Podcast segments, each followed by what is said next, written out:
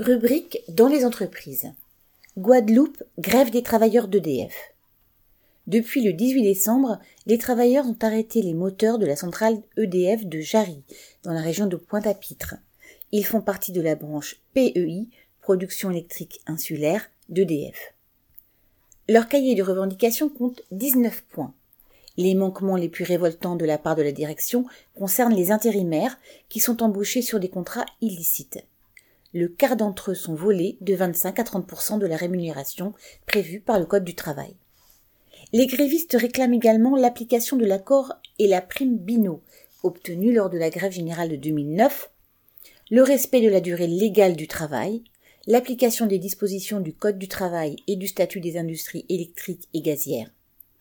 Le fait d'en être privé constitue un manque à gagner conséquent. Pourtant, la centrale EDF de Jarry a fait un bénéfice de 330 millions d'euros sur un an, alors que les salaires sont en moyenne de 1800 euros par mois.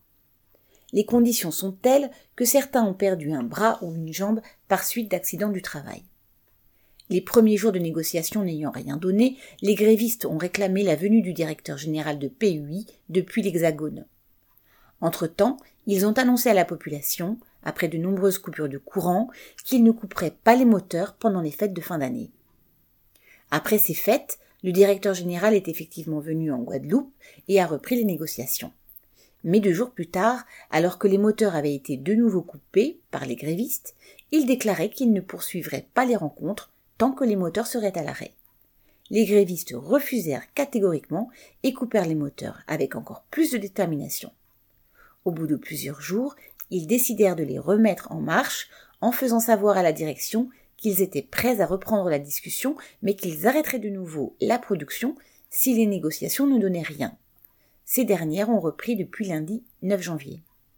Le lendemain, militants CGTG et grévistes se sont rassemblés devant l'usine de Jarry avec les grévistes. Des prises de parole de grévistes et de dirigeants syndicaux se sont succédées dans un climat combatif avec des grévistes déterminés. Voilà longtemps qu'ils ne s'étaient pas fait entendre, et ils sont bien décidés à obtenir satisfaction. Pierre Jean-Christophe.